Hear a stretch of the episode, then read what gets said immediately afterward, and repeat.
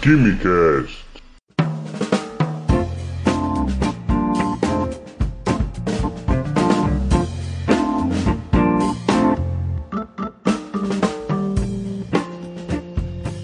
Gente! Sejam bem-vindos ao último KimiCast do ano! Sim, eu fico feliz que esteja ouvindo agora. Se você caiu nesse episódio de paraquedas, nós temos outros episódios aí para você ouvir. É só procurar no seu aplicativo ou no nosso site que vai estar na descrição do episódio ou na descrição da bio do nosso Instagram, arroba Químico Cômico. Pois sim, chegamos ao final do ano e as pessoas começam a tirar do baú suas diversas superstições, suas tradições, como escolher uma cor X para usar numa determinada roupa, chupar uvas e guardar as suas sementes, comer lentilha, pular ondas, etc, etc, etc. Coisas que, como cientista, a gente não tem uma justificativa concreta se isso vai proporcionar um ano bom para nós, mas alguns acabam acreditando ser uma besteira, outros acabam praticando. E ceticismo e crendices à parte, tem uma coisa muito comum nas viradas de ano ao redor do mundo e que deixa todos deslumbrados com uma explosão de cores e formas que ilumina o céu durante um espetáculo. Você já deve ter sacado o tema de hoje, né? Hoje eu vou falar sobre a química dos fogos de artifício.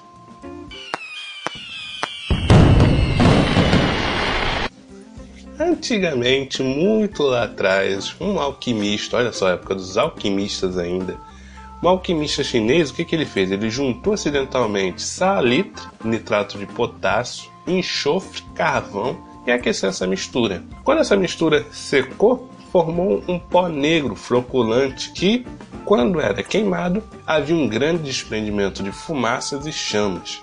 Esse produto recebeu um nome em chinês que eu não vou saber dizer, mas que a tradução é chamado fogo químico. Posteriormente ficou conhecido como pólvora. A pólvora foi empregada em muitos projetos explosivos, armas elementares de bambu, de ferro, desde o ano de 1300. Para fins pacíficos, ela somente começou a ser utilizada no final do século XVII em minerações e em construção de estrada. Esse fogo químico ele foi um explosivo muito utilizado até o século XIX. A partir de então surgiram a nitroglicerina, a dinamite,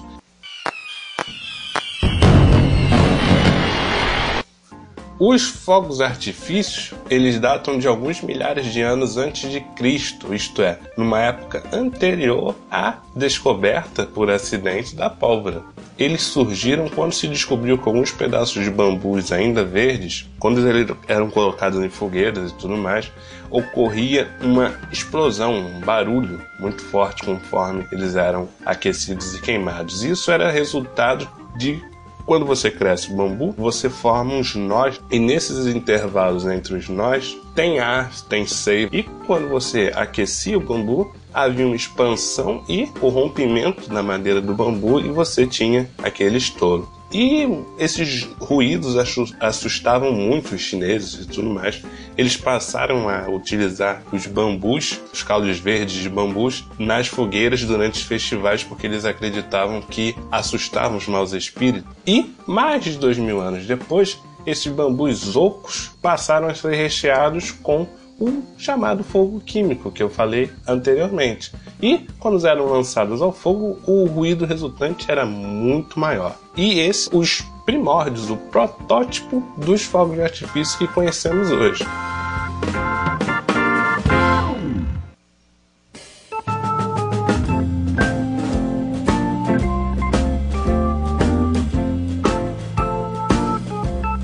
A pirotecnia ela se desenvolveu muito na China, na Índia. Posteriormente, na receita da, dos fogos de artifício, por assim dizer, utilizaram também magnésio e alumínio. Não sabe se é o certo na forma metálica ou na forma de sal. Mas esses metais eram responsáveis pela obtenção de brilho que nunca era visto. Anteriormente, lembra-se, o som era o responsável por espantar os maus espíritos. E agora você tem a luz também sendo emitida por aditivos ali naquele material, naquele produto, e você tinha a liberação de grandes flashes luminosos nas fogueiras, inicialmente, quando aquele produto era utilizado.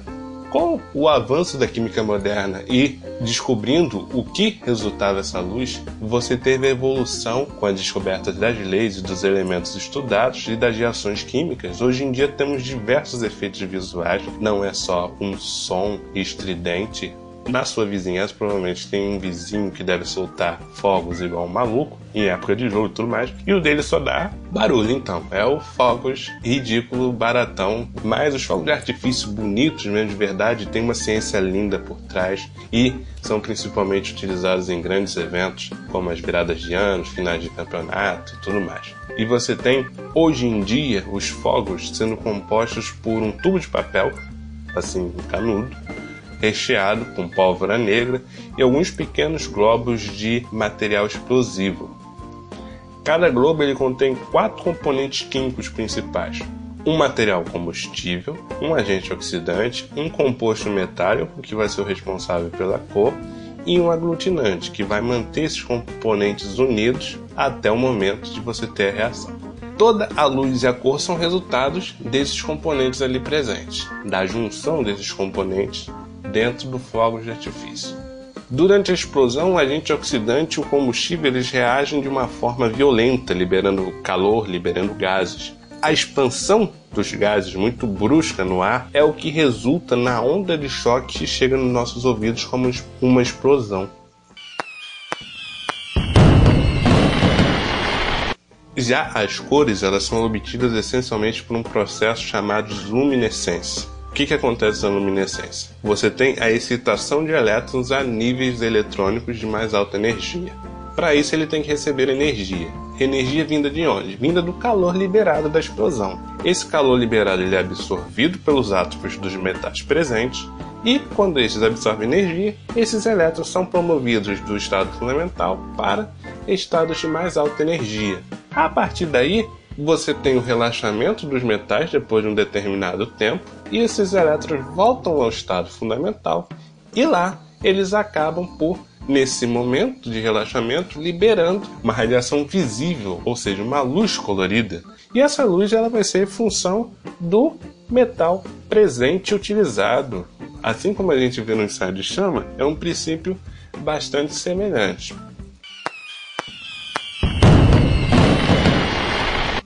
O vermelho que a gente vê normalmente são obtidos através de sais de estronço, sais de lítio, combinação entre eles.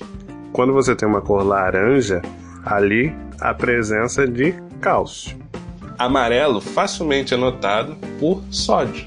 No ensaio de chama é bem remetente você ter o sódio, aquele amarelinho mais pálido, brilhante. Então, o verde é obtido através de sais de bário. Algumas vezes você tem cobre associado o azul é obtido através de sais de cobre. O roxo, muitas das vezes, combina-se sais de cobre e estronço para produzir uma cor roxa, que é a combinação das cores do azul e do vermelho do estronço e do cobre. Você tem o branco, então, que é a presença do magnésio e alumínio, que é só um feixe de luz que estoura no céu e fica aquela lindeza.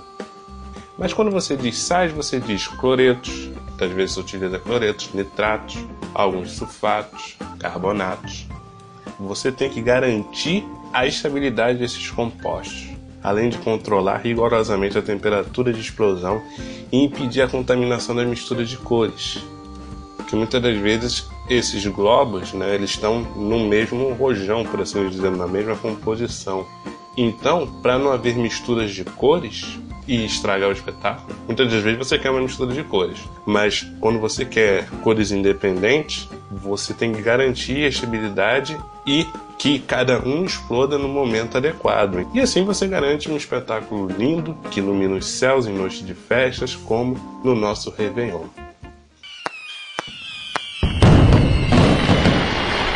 Tudo isso é muito bonito, tudo isso é muito bom, mas tem algumas coisas que tornam os fogos de artifício vilões. Por exemplo, poluição atmosférica. Sim, durante a combustão, alguns gases podem ser liberados ao ar, contribuindo para efeito estufa, eventualmente, poluição visual. E você tem então que esses materiais são explosivos também. Inúmeros acidentes são registrados com, e ocorrem com quem é imprudente que usa fogo de artifício com as próprias mãos. Muitas vezes em estádios, em comemorações, tem acidentes com fogo de artifício, usam fogo de artifício como armas uma coisa assim fora do comum, então muitas das vezes é aquele fogo de artifício de fundo de quintal que às vezes não tem uma supervisão do médico, coisa do tipo. Então é um produto ruim para você utilizar. Então acaba tendo risco para o usuário. E a principal é a poluição sonora. Quem nunca se assustou com barulho de fogos? Nessa época do ano, quem sofre muito são os cães, os animais em geral, com os passarinhos, tudo mais. Então você deixa o espetáculo para os grandes eventos, até porque lá os fogos de artifício são de verdade, não é aquele seu fogo de artifício, como eu disse, de fundo de quintal. Você vai ter as cores de verdade, os sons estridentes, ali você na margem da areia, certo? Uma coisa muito bonita. Deixa isso pro pessoal de Copacabana, daquele Réveillon super conhecido, onde todo turista quer ir. É uma maravilha de estar. Você fica numa situação atômica, né? Porque você fica num estado sólido, você tem limitados graus de liberdade e movimentação mínima, porque afinal são 2 milhões de pessoas ao seu redor. Então é uma beleza, para quem gosta, gosta, né? Enfim, outros eventos aí diversos, Avenida Paulista, Florianópolis, Gramado, esses lugares todos que tem as queimas de fogos de brilhar os olhos com segurança, com fiscalização, material de qualidade para contribuir num espetáculo bonito. E para com essa palhaçada de soltar fogos na rua, assustar a vizinhança e assustar os animais também. Beleza? Enfim, que vocês tenham um bom ano. Teremos novidades ano que vem nesse novo formato. Vontade eu tenho, mas eu estou dependendo de terceiros, então trazer um conteúdo mais dinâmico e divertido para vocês não depende exclusivamente de mim, depende de terceiros. Então, se dependesse de mim, já estava aí, mas é, vamos ver. Bom, um forte abraço a todos, fiquem bem e até o próximo episódio. Só falo com vocês no ano que vem. Achou que não ia ter uma piada de tiozão no final? Achou errado. Até mais.